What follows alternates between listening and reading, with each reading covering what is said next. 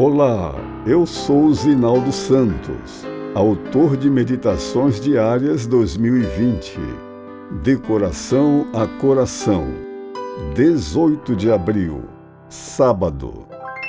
O desafio de ser puro.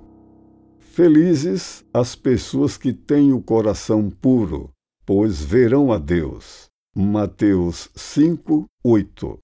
A virtude da pureza é atributo distintivo do cristão autêntico.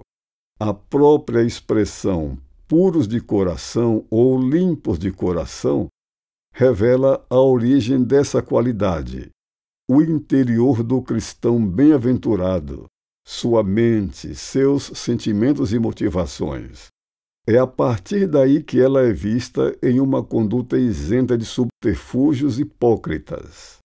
Infelizmente, no emaranhado de contrastes que a sociedade atual experimenta e que confunde o mundo, o conceito de pureza é minimizado, quando não inexistente. Mas o ideal de Deus para seus filhos não mudou. Sejam puros de coração.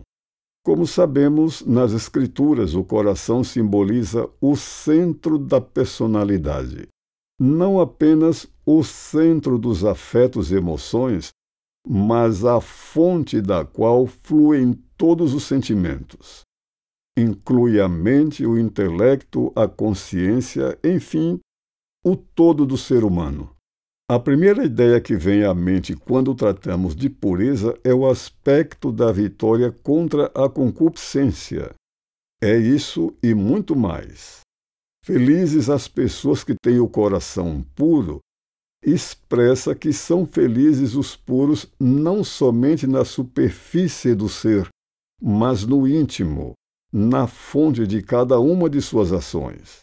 O Senhor deseja que seus filhos sejam livres do orgulho e de interesses egoístas, fiéis nos mais profundos desígnios e motivos da alma, humildes, abnegados e sinceros.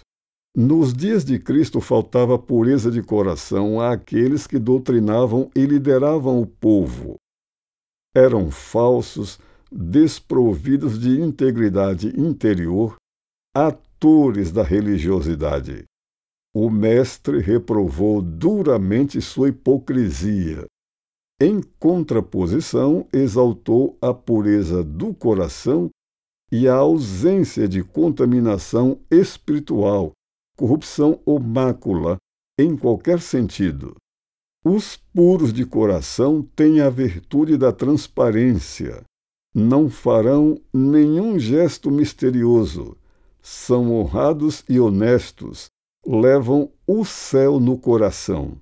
Contudo, somente a limpeza realizada pelo sangue de Cristo pode tirar as manchas do pecado humano e tornar o coração puro.